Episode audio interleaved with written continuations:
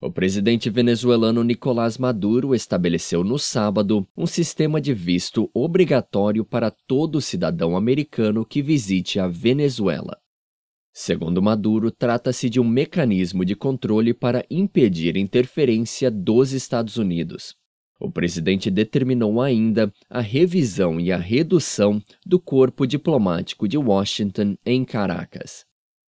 Maduro explicou que tomou a decisão de exigir visto após a captura de um piloto americano de origem latino-americana no estado de Táchira, no oeste da Venezuela, suspeito de espionagem.